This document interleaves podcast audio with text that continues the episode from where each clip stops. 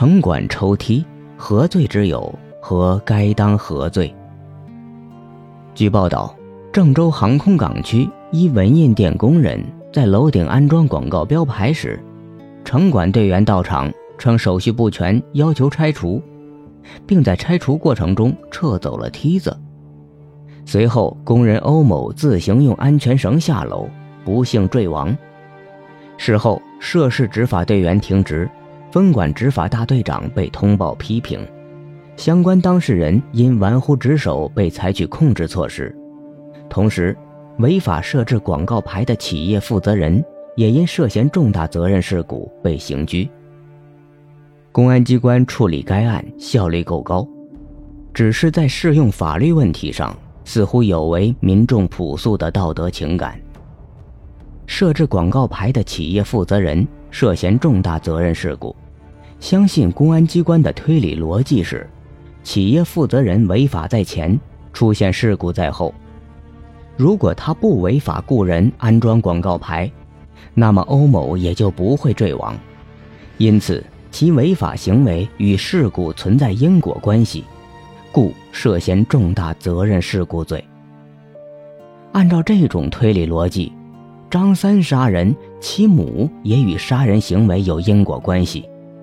如果他不将儿子生出来，杀人凶手也就不会出现，自然不会为祸人间。这样看来，中国古代的株连制度也有合理性。在现代刑法理论中。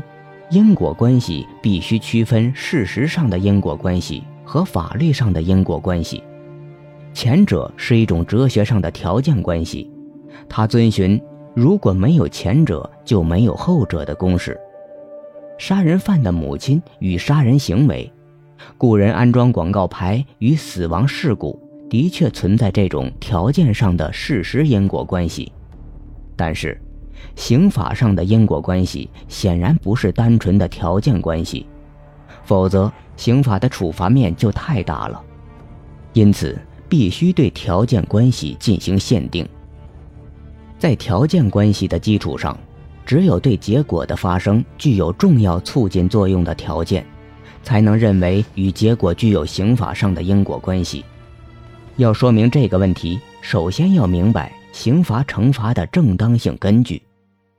惩罚的根据是报应，而不是预防，是对已然之罪的报复，而不是对未然之罪的防控。如果只以预防作为惩罚的导向，那么为了威慑犯罪，司法机关就可以随意抓一个替罪羊顶罪，以树立司法机关凡案必破、法网严密的光辉形象，威慑普罗大众。但是这显然是错误的。违反了无罪不罚这个最基本的常识。因果关系涉及的是已经发生的危害行为与结果之间的关系，因此评判它的依据自然也是报应。只有那些严重伤害人们正义情感的行为，才可认为它与危害结果存在刑法上的因果关系。绝对不能因为预防的需要来设定因果关系。比如，劫匪劫持人质，警察出于恶意故意将人质击毙。虽然劫匪的劫持行为与人质之死有一定关系，但人质之死主要与警察有关。如果为了警告将来的劫犯，防止绑架案件的出现，而让劫匪对人质死亡结果承担责任，这明显是不公平的。报应是社会公众的一种朴素的正义观。当多种因素交织在一起，只有那些在人类经验法则上极有可能引起危害结果的原因，才具有刑法上的意义。如果在我们的经验情感中，是一个行为独立的导致结果发生，就应当将结果归责于该行为，而不能追溯至先前条件。这就是所谓的禁止溯及理论。张三叫李四来吃饭，结果李四在路上遭遇车祸。在经验法则中，李四是被车撞死的，而不是被张三害死的。因此，张三的邀请与李四的死亡充其量只有事实上的因果关系，而不存在法律上的因果关系。事实上，任何如张三一样的人，也只会为此略感愧疚，但不会愧疚到去公安机关投案自首的程度。在抽梯事故中，具体的因果流程是：企业主违法雇工，城管执法抽梯，欧某天冷下地，最后坠亡。用专业术语来说，这多因一果的现象，也就是出现了所谓的介入因素，也即介于先前行为与最后结果之间的因素。介入因素在因果链上的复杂性在于，它不仅直接产生了结果，而且使得某些本来不会产生这种结果的现在行为和结果发生了联系，如甲故意伤害乙。乙在被送往医院的过程中发生车祸身死，伤害行为也就是前行为本来不会直接导致死亡，但由于介入因素路上的车祸，使得前行为与死亡结果发生了联系。在这种情况下，前行为与危害结果之间是否还存在刑法上的因果关系呢？这就要从一般人的常识来看。介入因素与前行为是否具有伴随关系？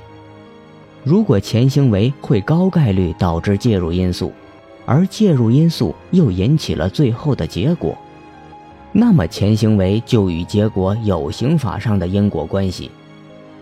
再如，甲在张三身上泼油点火，张三为了灭火跳入深井而死。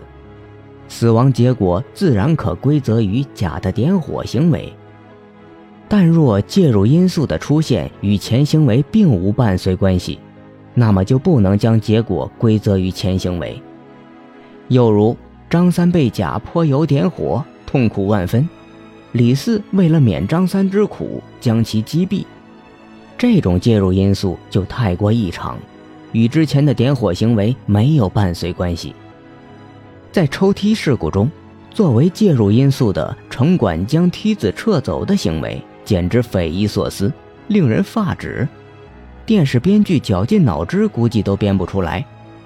因此，雇人安装广告牌的企业负责人与工人的死亡结果不可能存在丝毫刑法上的因果关系，也就不可能构成重大责任事故罪，否则有违人类基本的报应情感。然而，城管的抽梯与工人的死亡事故之间则存在刑法上的因果关系。显然，这又涉及另外的介入因素。欧某在梯子被撤后，从三楼顶部顺着绳索滑楼。当天郑州最低气温是零下五摄氏度，城管在傍晚时分抽走梯子，三层楼顶相当寒冷，而且天快黑了。安装人员自行想办法落地是人之常理，这个介入因素和城管抽梯行为自然有高度伴随关系，因此死亡结果可以归责于城管的抽梯行为。事实上，涉事城管因涉嫌玩忽职守罪而被控制，公安机关也认为城管的行为与工人的死亡结果存在刑法上的因果关系，但是。涉事城管故意撤走梯子的行为，不宜以玩忽职守论，而属于滥用职权。滥用职权与玩忽职守最大的区别在于，违背职责是故意为之还是过失而为。虽然两者对于事故结果的发生都可能出于过失，在本案中。城管撤走梯子的行为，明显是故意实施的违背职责的行为，而不是疏忽大意违背职责。因此，以滥用职权罪追究其刑事责任，可能更为合理。刑法第三百九十七条第一款规定，国家机关工作人员滥用职权或玩忽职守，致使公共财产、国家和人民利益。遭受重大损失的，处三年以下有期徒刑或者拘役；情节特别严重的，处三年以上七年以下有期徒刑。本法另有规定的，依照规定。虽然滥用职权罪和玩忽职守罪的刑罚是一样的，但是对于同等情节，故意型的滥用职权自然要重于过失型的玩忽职守。人性的幽暗总有一种不断下坠的趋势，合理的制度本应抑制这种堕落的趋势，尽可能的约束而非放纵人性的败坏。鲁迅曾说：“勇者愤怒，抽刃向更强者；怯者愤怒，却抽刃向更弱者。”如果我们的法律不能约束人性中下坠的常态，严惩滥权之举。那么，那些被滥用的权利永远无法学会尊重普通民众。